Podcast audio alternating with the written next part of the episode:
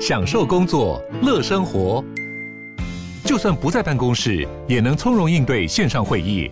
HP Dragonfly 透过专业的 HP Presence 设计，内建降噪及会议快速键，搭配清晰的 Bang & Olufsen 音效，增强音讯及视讯功能。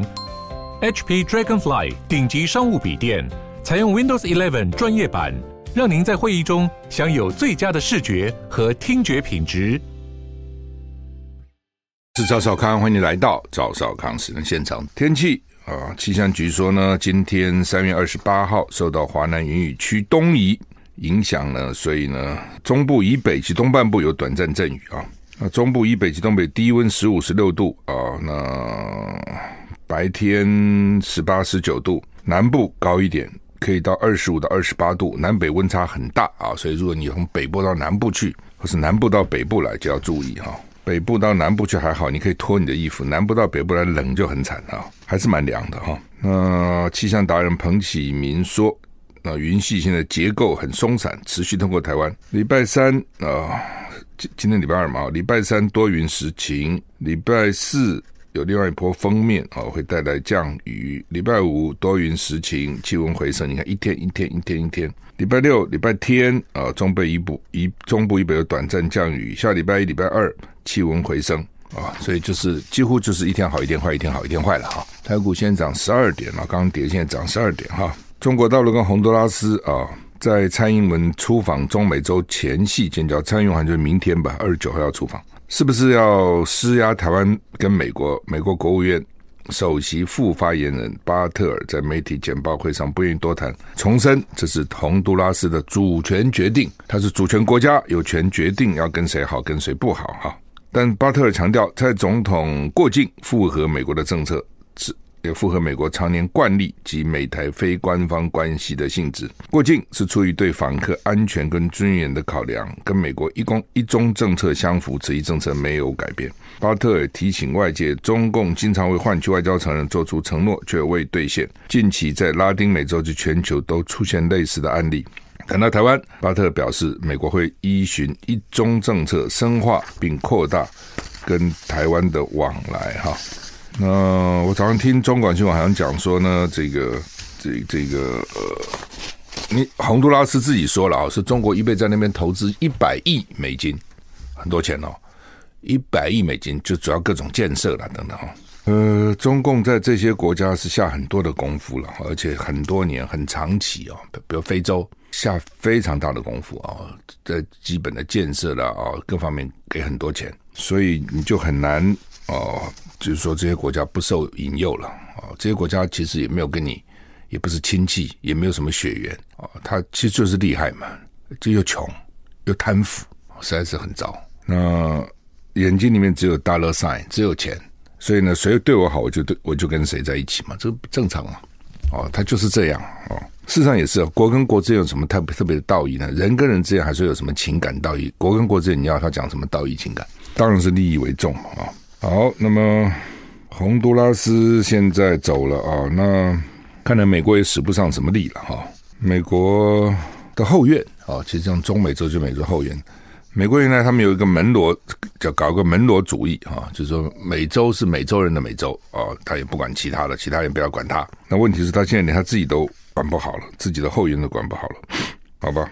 嗯，马英九在的时候，其实基本上就是说大家互相尊重了。有讲好也不挖你，其实对老共来讲，多一个国少一个国有什么有什么意思？你自己说嘛。如果你是北京，多这么一两个国家，还要花钱，我已经有这么多邦交国，我哪会在乎呢？那现在就是为了对你让你难看，其实就是这样哦。多一个少一个，对他没什么。那对台湾来讲，你已经这么少了，你少一个就少很多。而且你要，你有没有想过，你要最后你希望维持几个？就你的底线最少最少你还需要几个？你不都没有啊？都没有你就没有国际人格了。你在国际上人家都就没有这东西，没有这个国家了。你还是得有啊。只要多少个？我们只要想清楚。那你就到时候就集中全力防守这几个吧。我想还是总是会有的，不会都没了。你的你的资源就全部集中全力嘛。就民进党批评很会了，那时候就骂国民党的什么金权外交等等等等哦。那好像一副他上来以后就不会搞金权外交，就上来以后编的那些秘密预算呢，比国民党时候还多。所以换句话说，有些事情也没办法啊，你是不愿意做的，但是呢，你不做，跑光光哦。大概后来就是最后就只剩下一个教廷要跑光光，那怎么办？哦，这是这是一个比较麻烦的问题。好，我们看到刚刚也听到美国田纳西州校园又枪击了，六个人遇害，包括三个小孩，枪手是个女性哦。通常很少看枪手是女性哦，觉得女性总是比较没有那么残暴哈，但是也不一定。美国田纳西州首府 Nashville。一所私立基督教学校发生重大枪击案，一个白人女性枪手被警察击毙了。哈，另外三个孩子跟三名成人丧生。枪手是曾经就读这所学校的一名二十八岁女子。哈，那十点多的时候呢，田纳西警方接到报案，说呢一个基督教学校发生枪击。警察赶到现场，听到学校二楼传出枪响，女性枪手至少有两把半自动步枪跟一把手枪。两名警员在学校大厅区域向枪手开枪，把他打死了。实验说，在学校杀害六人，包括三个孩子。遇难的三个学生都是九岁，九岁的就三年级吧。警方已经联络枪手的父亲，表示枪手画了一个学校的详细地图，包括监视点跟入口地方。那纳什维尔的市长说，已经太多孩子死死于枪支暴力，枪支正在撕裂社区。拜登嘛，总统说了，枪支在撕裂社区，撕裂这个国家的灵魂。说国会啊，你要采取行动啊！说你川，你那个拜登以前也是国会，你在当议员当那么多年，几十年了，你采取了什么行动？哎，就奇怪了。通常校友哈应该爱这个学校啊，很多学校都靠校友捐钱呐，哦，维护这个学校的这个发展成长。这个校友回去开枪打人哈，真奇怪啊！他学生他当学生不知道受到什么刺激，那也不应该这样哈。二十八岁的回到原来的小学去打，这是很奇怪。以色列哈，昨天我们不是讲那个国防部长哦，因为他这个总总理纳坦雅胡要司法改革，什么司法改革，就把很多法院的权力拿到政府的手上来了哦，就是政府手上权力会比比以前更多，让法院审，以前很多事情要法院审判，现在不必了，政府就可以做决定了。那当然引发反弹，在野党一定反弹嘛。啊，国防部长辞职，这个国防部长跟纳坦雅胡还是长期的好朋友，所以不能这样干。为什么呢？所以已经很多个。这个预备军官拒绝来报道了，很多的军人拒绝报道，就说我不要替你这样政府服务啊。然后呢，总工会又发动大罢工。后来呢，尼尼坦胡宣布暂缓，但是暂缓到什么时候呢？缓到四月底。现在快四月初了，三月底了，缓到四月底，那这样会怎样？以色列爆发大规模罢工抗议，现在真的麻烦。假如说你现在刚好到以色列去，你碰到这些事情，你就你你怎么办呢？还好了，他现在罢工停了，因为呢，政府说我暂缓啊。我有一次去希腊就碰到大罢工啊，很惨了。我是坐游轮啊，在轮船上就给宣布了，早清晨要靠岸罢工了，计程车通通叫不到。有没有计程车排班？有，还排班，但是没有人敢载客，因为工会会组织那个巡逻队，不准是哪个计程车也不能上载客，都不可以的。哦，后来怎么办呢？是打电话请旅馆送车过来，那就很贵啊。哎，旅馆派个车那多贵啊！那怎么办呢？所有的公共运输、巴士、计程车全部停哦。我有朋友本来最最近想要去法国旅游，都排好了，安了三年，结果最近去不了了。为什么？法国到处在罢工，他为了那个年终改革、年金改革有没有？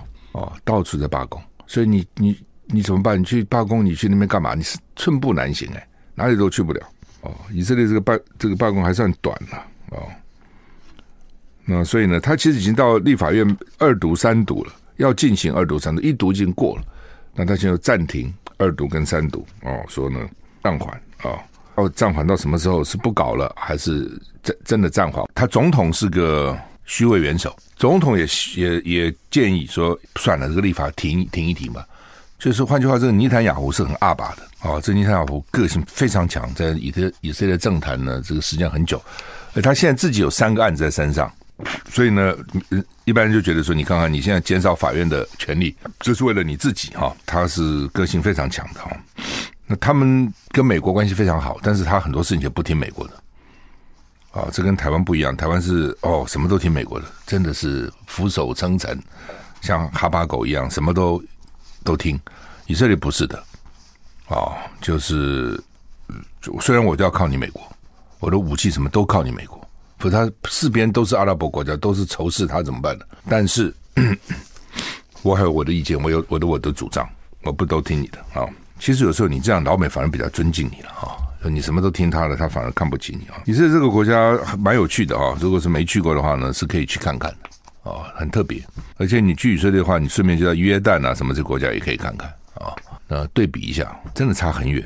这个哈实在是哈，所以生于忧患，死于安乐哈，一点都不错。以色列这个国家是生于忧患，当然你说列强给他放一个地方，去美国了哈，那是故意在那边故意的放一个国家那边，让你这个地方纷扰不安。他手才伸得进来嘛，啊！但是呢，以色列的确也是真的很认真。同样的都在那个地方，同样的，而且以色列还没什么天然资源，没什么油啊什么的，不像在其他国家。但你就看同样的农业，以色列呢，它那个水因为沙漠嘛，那个水好像一滴一滴的计算啊，比如说它滴灌盖灌溉，那个水是一滴一滴的计算怎么使用，一点都不浪费。所以你看以色列这边那个农田就绿油油的，植物就长得很好。到了约旦那边就惨了，都是荒秃秃的。我也不懂的约旦，如果我是约旦的这个国家国民，我说人家就在旁边的以色列，人家就可以搞成那样，为什么我们就这样子呢？那我们就是这样子，是一点办法都没有。哦，所谓的民族性也好哦，或是或是比如其他国家可能有其他的好的这个资源啊，天然资源啊，我就不需要那么辛苦了。哦，那以色列什么都没有啊，列强环绕啊，他必须要很认真啊。你去那边看，你就觉得说哇。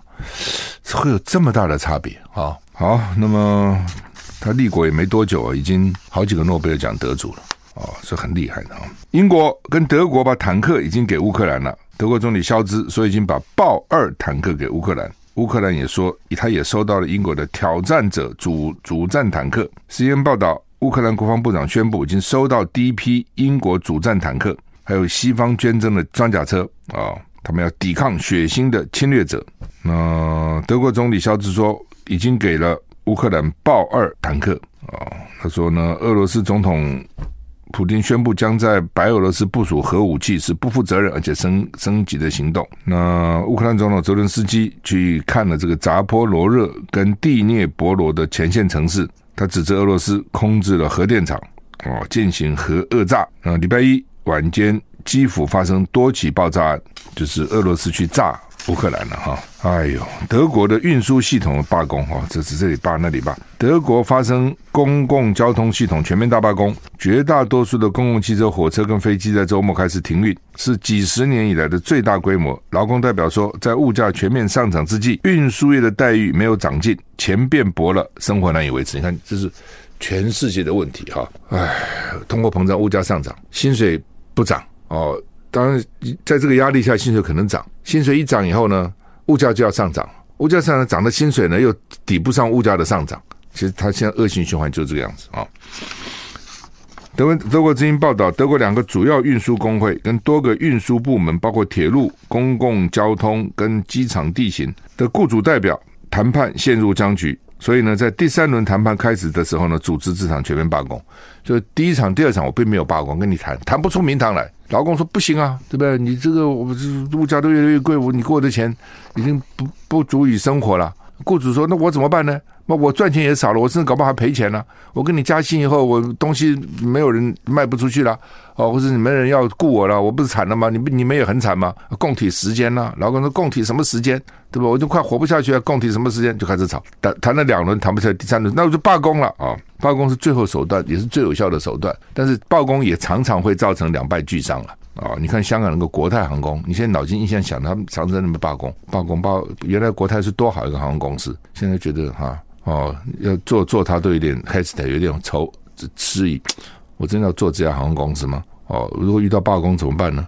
会不会又放不开了呢？好不容易订了个机票，会不会不不开了呢？这就会担心哈、哦。美国很多航空公司，美国旧航空公司全部垮，美国航空公司全部全部倒闭，然后重新再来。哦，当然也有人讲说是。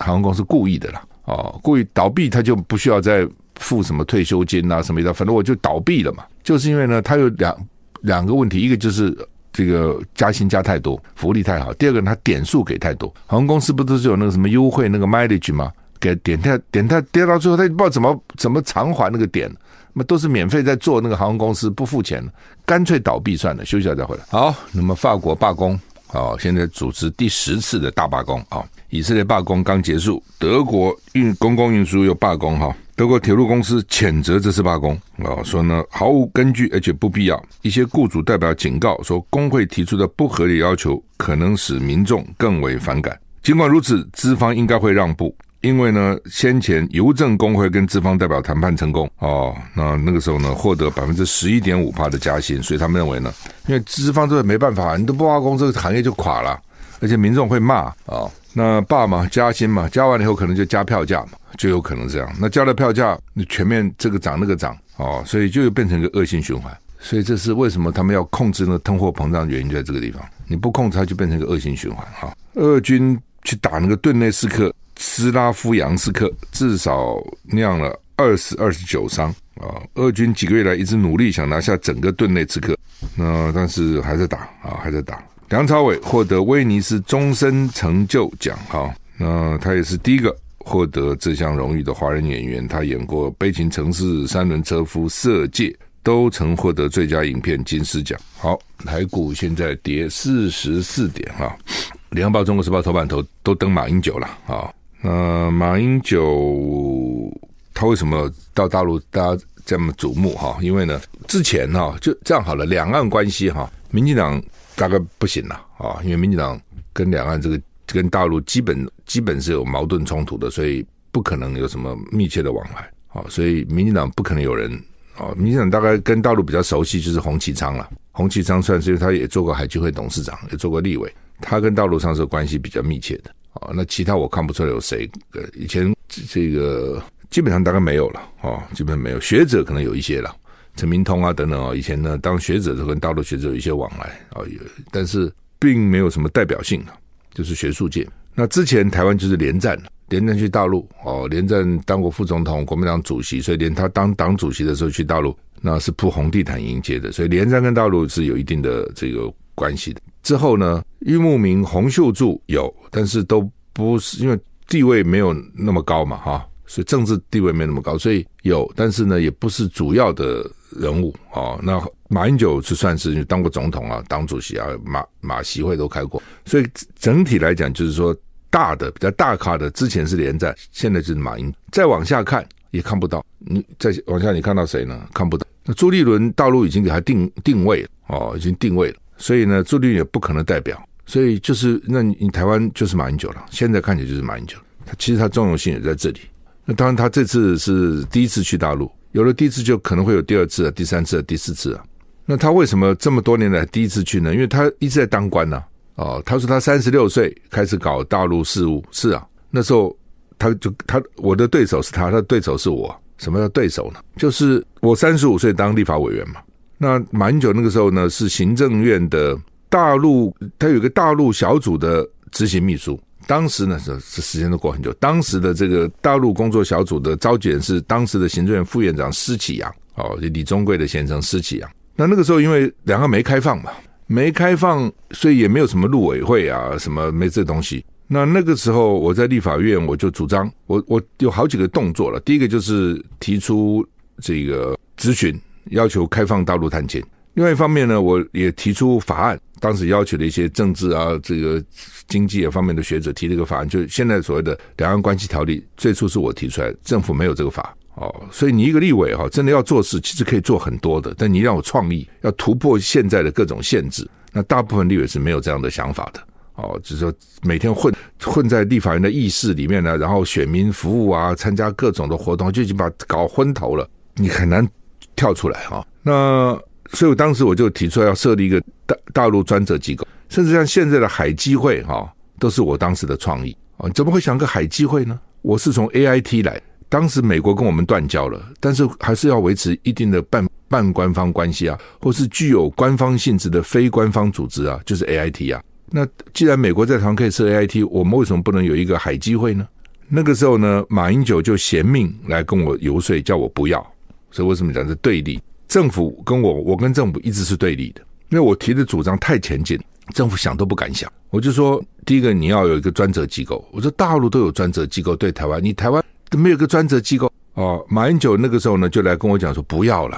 他说哈，我们这个任务小组运作的很好了哦，我们跟经济有问题，我们找经济部啊。跟警察有问题，我们找内政部啊，哦，跟这个这个有问题，我们找这个部，找那个部啊，都很好嘛。哎，我说你不讲废话吗？如果照你讲，我们政府各部会都可以不要嘛，那么都叫做交通小小组、内政小组、什么经济小组，那么政府的部门每个工作都可能跟其他部会发生关系啊。你做一个专责机构嘛，我想马英九不是他个人，他一定是也贤命奉命上面的政策了来说服我了。哦，所以那个时候就是马英九他从事的就是两岸的工作，在开始的时候，所以他怎么去啊？他不能去啊！哦，我咨询他们去跟蒋经国讲，蒋经国说民间民间可以开放，政府还不行呢，所以这官员不能去。他一直在当官嘛，马英九等了三十年，为什么等三十年？我刚刚讲了哈，因为他一直他从很年轻就当官了，一路当当当，而且当得非常顺利哈，所以就不能去了。哦，那当了总统，那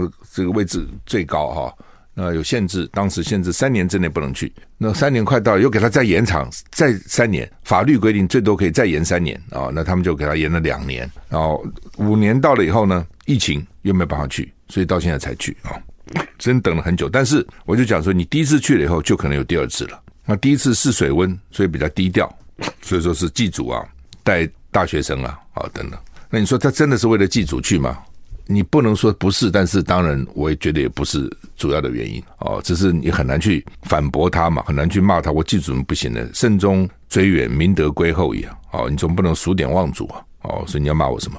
但是他去他的意义绝对不是只有祭祖这个意义了，而且我觉得祭祖可能还有一点等于是代表他家他爸爸啊，不他爸爸是去过大陆的哈，马赫林先生是去过大陆，我相信也祭过祖了哈，只是马马赫林先生那时候没有什么政治职位嘛啊。那昨天哦，原来传出来啊，昨天联合报头版头登的啊，是这个中共的中央政治局常委，就是我们的中常委了。但是我们中常委不稀奇，我们中常委有三十几个，快四十个。大陆中央政治局上只有七个，而且还真是管事啊。所以呢，这个东西就这样啊，你一个组织是什么委员呐、啊，什么一大堆，越多哈，越没权力。开会也是，你们开会一堆人去啊，大家就就不知道干嘛。就是人少，那这是有意义的哦。就像那个《权力游戏》那本书。说呢，你不要看美国总统很风光哦，哇，这个大家都抢着跟他一起搭飞机，这个出去，而且美国总统常常飞机还是两两架飞机，第二架坐的就是记者媒体，第一架就是那些官员。但是呢，同样在那个飞机上，外面看着很风光，都在那个飞机里，真的到那个飞机，你看哪些是跟总统坐一起，哪些是总坐在那很外很边缘的，那就差很多，你自己心里清楚，外面人不见得清楚。哦，甚至说开会哦，好，我们就是这个三十个人在开，突然总统说甲乙丙丁戊，你跟我到小房间里去，这五个是关键。然后呢，这五个里面呢，突然有一个跟总统一起上上洗手去尿尿，坐在旁边，一面尿一面交头接耳，那是关键。就是他这个比较，就是相对相对相对相对重要的，就他其实就是这样哈，好吧。那么昨天，不过昨天有趣的是说。记者的车还跟丢了，因为他们大大概大陆给了一个车，司机嘛说搞不清楚方向，马英九都坐了高铁到南京了，哦，都要去要到南京了，那记者车那些记者车还塞在上海的车站，你要塞在上海的下班的车阵，那塞死你了啊！好吧，不过倒也让记者知道什么叫做挤啊。不过好像主要的记者是本来主要的媒体的大陆就有记者了，好，看见也不是特别派去的啊，反正就是有了哈。本来就有记者那边，昨昨天联合报头版头版是二版了，二版二版头版登的是说国民党要把那个九二共识变成九二共识就是中华民国，那后来朱立伦又否认，这等我们再讲。那二版有登说老共的中央常委啊中他的中央委员会常委要要去接机，那结果到了下午才发觉，就是国台办的副主任陈元丰接连战，哎连战还没当过总统啊，连战上次去的时候是。这个国台办主任接机，陈云林接，那这是马英九，大家想说你至少个宋涛来接吧？哎，没有，陈元峰来，国台办副主任来，大家就觉得这个位阶其实不高。那当然也有人讲，因为马英九自己希望低调嘛，哦，不希望搞得好像很高调，那所以大陆客这个主随客变，你要低调我就低调。说昨天大陆方面发的新闻稿，也就是称马英九。也没有马英九前总统不可能，也没有马英九先生，先生都没有，就是马英九。那大你可能觉得大陆不礼貌，对吧？怎么称他马英九？大陆自己内部也常常就是习近平就是这样。他们为了显示他们这种无产阶级革命哈，这个很多时候就是有时候反而很奇怪啊，就直称直称名字，有时候会这样。那像昨天我们下午在录影，我们都讲说啊，到哪些大官会接，就弄了半天，说怎么就是个陈元峰国台办副主任去呢？哦，到底怎么回事呢？但有人讲说，马英九本来就希望这样，好吧？那为什么早上联合报登的是常委要去呢？那这个消息到底怎么来的呢？那后来，但我就在想啊，就是说这个马办在这方面是有缺失的啊？为什么哈？因为你一早你也看到新闻了嘛？当联合报出来说哦，这个中央政治局常委要接，这很高的规格啊，对不对？而且还是副总理啊，他不是只是常委而已，还是副总理，而且是习近平的亲信，代表性很强的。我想马办一定知道嘛，他们事先一定有联系，说怎么安排嘛。那马马办应该知道不是这个常委来接。或是原来讲好的不是嘛？那这个时候马办就应该跟那边联络一下嘛，跟对方其实很方便，电话拿起来打一打，哎，这到底怎么回事啊？说没有了，那个媒体可能写错了。那马办就应该澄清，那个时候就应该由由新闻联络人发一个新闻稿说不是的，今天不是哦，我们也没有要求哦。对，我们也希望对方低调，不是由中央政治局常委来接。我觉得这也就是一个一句话嘛。我觉得应该要这样做，你否则让社会期待很高，也说哇，中共大官来接马英九，要骂的人也可以骂，要期待也可以期待。然后后来怎么搞个陈云峰？那阶级差太多了，那不知道差了多少级啊！啊、哦，害我们下午录影还讨论个半天，到底什么意思啊、哦？结果呢，发觉不是，最后一段还要赶快说啊，不是啊，等等哈。那但我们录影录错，或是开始。报报引引述的这个不正确，这无所谓了。但是实际上，就这个事情，马办的那个肖旭成，他应该要把这个事情办好的。你事先就让大家知道，不是这样子，其实是怎样哦，这很奇怪。好，这点呢，我觉得昨天马办的处理哈，这个很奇怪啊。那联合报昨天讲中常委呃，不是中常委了，他们的这个中央委员会的常委要去接啊，结果发觉成绩差很多了。那为什么会有这样的报道或者这样的改变啊？我觉得很有很有意思哈。另外就是说，头版头联合报昨天登说，国民党呢就要改了论述了，九二政策、九二九九二共识就是中华民国。那昨天我在这边讲，我说很多事情不是你一厢情愿嘛。你讲九二共识中华民国，老公也会讲九二共识中华人民共和国，那就没共识了嘛。那九二共识的这个为什么这么久？虽然说它退流行、退流行，但是你也找不到东西取代它，因为它是一种创造性模糊哦，它叫刻意模糊，就不讲内容了。那所谓这个，就是就是等于芝麻开门一样，它是一个通关密语了，提出来啊、大家好，我们都我们我们都是在大家这个互相了解的，我们讲过了哦，好了好了，通关密语九二共识，我们就开始谈吧。你要你要谈什么哦，哎，这个你不要进我们的这凤梨世家了，好，那就开放吧，你不要再进我的石斑鱼了，好吧？开放吧，因为这个通关密语，没有这个通关密语，你是谁？你是谁？不能进来，就不谈，其实就这样，就这么简单。政治很多事情呢，其实不只是政治了，天下很多事情哦，希望把复杂的问题简单化，不要把简单的问题复杂化。那它问题本来就很复杂，你要更复杂化，那就麻烦。呃，当然也有人讲哦，说是国民党中央放出来的消息啊，那中央为什么放出来的消息？那就是坏心嘛，就是你马英九现在去大陆的，我就给你放个这东西。看你马英九怎么办？我改变九二公司的定义了，对不对？那你马英九到大陆，万一有记者问你，你怎么回答呢？你回答是还是不是呢？回答不是，好像打脸国民党中央；回答是，我们老共生气了。哦，所以我讲国民党中央里面坏人很多，很坏用心，小人坏人很多。然后呢，他们的招经常就是放一个消息出来，然后大家就会问朱立伦，朱立伦说：“哎，我不知道啊，我不知道啊，也可能真不知道，也可能装傻。哦，反正呢，他的目的可能已经达到了。”真的不好，我觉得搞政治哈，还是要开大门走大路啊！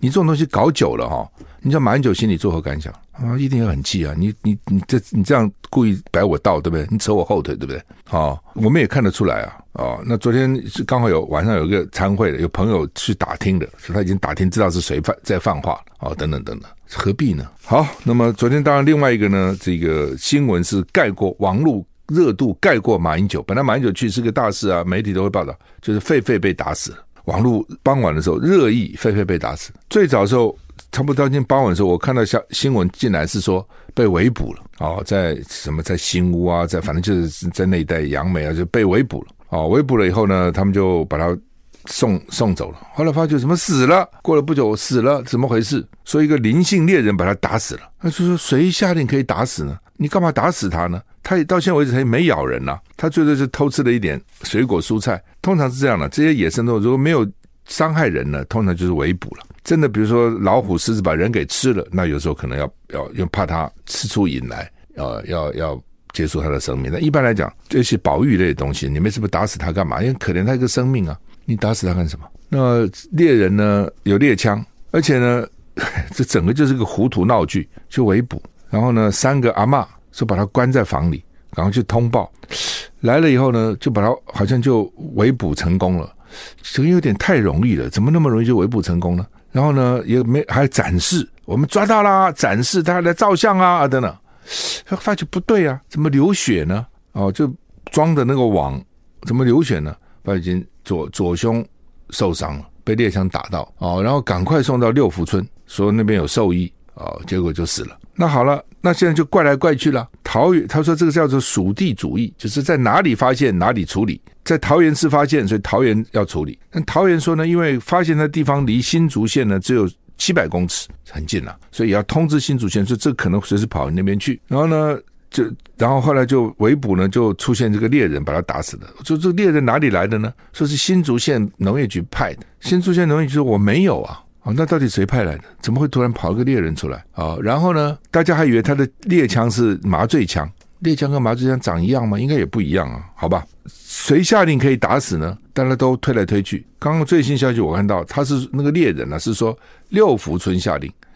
那这个六福村怎么能下令呢？对吧？你你是违法的，这是第一个。第二个，这是你六福村的狒狒吗？不知道，现在大家都不承认了。哦，没有人肯出来说这是我的狒狒啊。那他不可能一个狒狒在野地养长这么大，一定是养的嘛。你不是动物园养，就是家里养。哦，所以他对那个房子，好像人类的居居住的房子还蛮熟悉的，看他那个样子，所以判断是有人养的。那如果是六福村养的，六福村就把他抓回去就是了，干嘛把他打死呢？如果不是六福村的，那六福村有什么资格命令人把他打死呢？哦，所以我觉得这个也是台湾很多事情都很奇怪。抓一个狒狒，几个政府，桃园市政府、新新竹县政府、六福村野生动物园也可以搞出把狒狒打死，然后不知道怎么死的，谁下令的，到底怎么回事？然后所以又牵扯出一堆问题来说呢，也搞不懂动物园到底谁管？哦，有的说动物园呢，说是社会教育机构。有的动动物园呢，说是教育部哦，教育机构；有的是那个观光局管，是不是观光旅游业？那么到底谁管？反正一堆人管，最后就变成一堆人都不管啊、其实就变成这样子啊！哎，好吧，真可怜啊、这个可怜，这大家都很生气了。其实真的很生气哈。啊，另外就谈到这个双重承认哈，那个吴钊燮留在那边讲讲不知道讲什么话哈。就说呢，这个提到双重承认，那你谁给你双重承认呢？第二，就是这个就跟所谓九二共识一样嘛。你所谓共识是 双方都要同意嘛。那你今天说我要双重承认，那大陆不愿意的话，那些国家不会给你双重承认嘛。所以你不讲消维吗？冷消维吗？那另外就是你美国先做个示范好了嘛。你当时美国等于率先把台湾给抛弃了，日本当然在先呐、那美国也是之后就很多人把我们抛弃。那美国是大国，有示范作用啊。那美国把我们抛弃了，如果美国觉得卓非金氏，那跟我们复交，美国就说那我就双重承认嘛，我既承认中华民国，也承认中华人民共和国，跟当时的东西德一样，我就双重承认了。可是不要忘了，东西德当时哦，西德的实力是大于东德的，西德的人口、经济、军事力量都大于东德。同样的，南北韩呢，南韩所有的东西是大于北韩的，但是台湾跟大陆是不一样的，实力相差很悬殊。所以呢，就算你台湾愿意，大陆又不愿意。如果不愿意，你不讲白话吗？空空讲空话而已嘛。好，所以讲这些都很无没没意义无聊。好，我们时间到了，谢谢你收听，再见。